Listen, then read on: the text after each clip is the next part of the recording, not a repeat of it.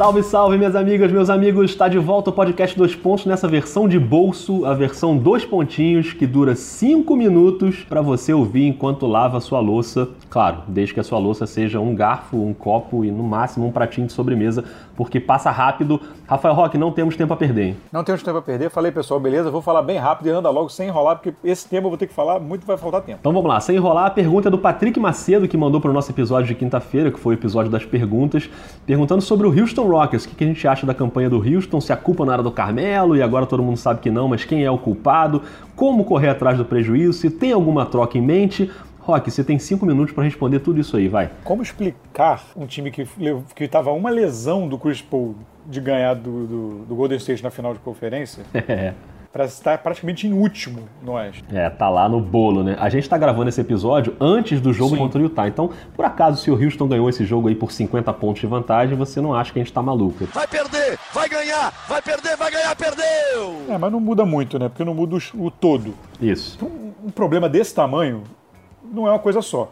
Então, por isso, não é só o Carmelo Anthony. Claro. Vem de algumas decisões Desde lá da, da, da off-season, o Daryl Morey optou por não pagar o Ariza, que traria um problema, um prejuízo enorme. Ele, ele assinou por 15 milhões com, com o Phoenix. Ele teria que. Ele, ele custaria 40 milhões para o Houston. É, incluindo as taxas lá de Luxury Tax e tudo mais. Então, assim, ele optou por não fazer isso. Aconteceu a mesma coisa com o Bamute um pouco menor a escala, mas também aconteceu, ele optou por não, achou que iria no mercado conseguir repor. Eu sinceramente acho que mais por unidade do elenco e menos por desempenho, isso foi um problema. Ele tirou, ele quebrou, na verdade, né, aquela, aquela unidade e a rotação. Isso para mim é um problema maior do que porque o Bamute, por exemplo, não jogou com o Golden State na, na, na final de conferência. É. Então assim, e o Ariza jogou, fez uma série ruim.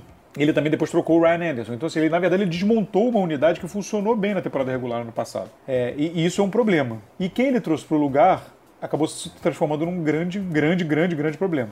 Né? Que o Carmelo Anthony não funcionou como eu esperava e o Michael Carter Williams, que era uma aposta arriscadíssima, também não. Né? O James Ennis, que era o substituto do Ariza, vem ganhando corpo e vem jogando, mas ele, mesmo no máximo, ele talvez não vá chegar no, no que é o Ariza. É, então, assim, então o Houston ficou com um buraco enorme. Ficou um elenco que era super profundo, ficou com muito, muito, muito, muito fino. É. É, tanto que na, nas últimas semanas, no, no, primeiro quarto, no segundo quarto, ele estava entrando com o jogador da, da, J, da J-League, jogador não draftado, Gary Clark, o Hartenstein, enfim. É, o Gary Clark até já vinha jogando com mais consistência. Sim, mas né? é um jogador não draftado. Né? É. Né? Assim, um, um, time que está disputando título de conferência estava muito curta a rotação, com qualquer lesão e aconteceram algumas lesões nesse início de temporada, o que vem, vamos ao segundo problema. É, o Chris Paul perdeu, perdeu o jogo, Capela, é, o James Harden perdeu o jogo, enfim, muita gente perdeu o jogo. É verdade. E, então, assim, você não consegue dar uma sequência. O Nenê só tá voltando agora. Tudo isso somado, além, e agora eu vou polemizar, da temporada do Chris Paul muito inconsistente até agora. Pois é, esse é um ponto, hein? Atrapalhado por lesão, mas muito inconsistente. E o primeiro ano do contrato de quatro anos, amigo. É. Então, assim, preocupante. Preocupante. Então, assim, me sabotaram, botaram pouco tempo, não consigo explicar, estou brincando. Mas é basicamente isso, assim, é uma junção de todas essas coisas que estão causando esse início bem complicado de Houston. É, me parece claro que a culpa não é do Carmelo só, mas o Carmelo. Ah, porque o Carmelo saiu e o time continuou ruim. Mas o, a, o Carmelo é tipo uma punhalada. Você toma uma punhalada Sim. e quando a, a, o punhal sai, o punhal não tá mais ali, mas a cicatriz ali demora um tempo, entendeu? Para você Sim. se curar. Então o Carmelo entrou, ele não, é, ele não é o James Ennis, ele não é o Gary Clark que entra ali com uma função meio de coadjuvante. O Carmelo chega com peso no time. Sim. Então quando ele chega, você tem que, né?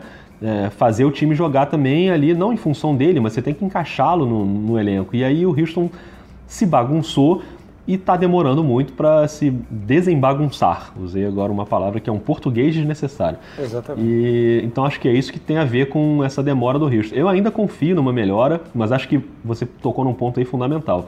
Acho que passa pela recuperação do Chris Paul. E ele é o cara que vai ter que entrar nos trilhos aí. Mas o nosso tempo acabou, Rafael Roque. É, eu vou só dar um parêntese rápido. É assim, que vai, acho que é impossível não melhorar, vai ter que ter uma movimentação de elenco. É. E é esperada, se não agora no contrato de buyout, até fevereiro, no limite de trocas ali na trade deadline. Vai acontecer, pode até ser que já tenha acontecido no momento que você está ouvindo esse podcast, porque é. essa semana prometia ser movimentada para Houston, mas vai ter que movimentar. Com esse elenco aí, já está meio certo que não vai ser aquela coisa assim, ah, vamos desenvolver e vai chegar. É, também acho que eles vão pro mercado e vai ter que ser assim e de repente consegue dar uma fixada aí nesse elenco para chegar no playoff em mais condição de brigar. Mas é isso, Rock. A gente volta na quinta-feira com o um episódio tradicional e no próximo sábado com mais um, dois pontinhos. Tá tranquilo? Tá tranquilo, temos que encerrar porque tem que ser até os cinco minutos, senão dá. dá, dá ah, então é isso aí. Um abraço, hein? Até mais. Um abraço, hein? até mais.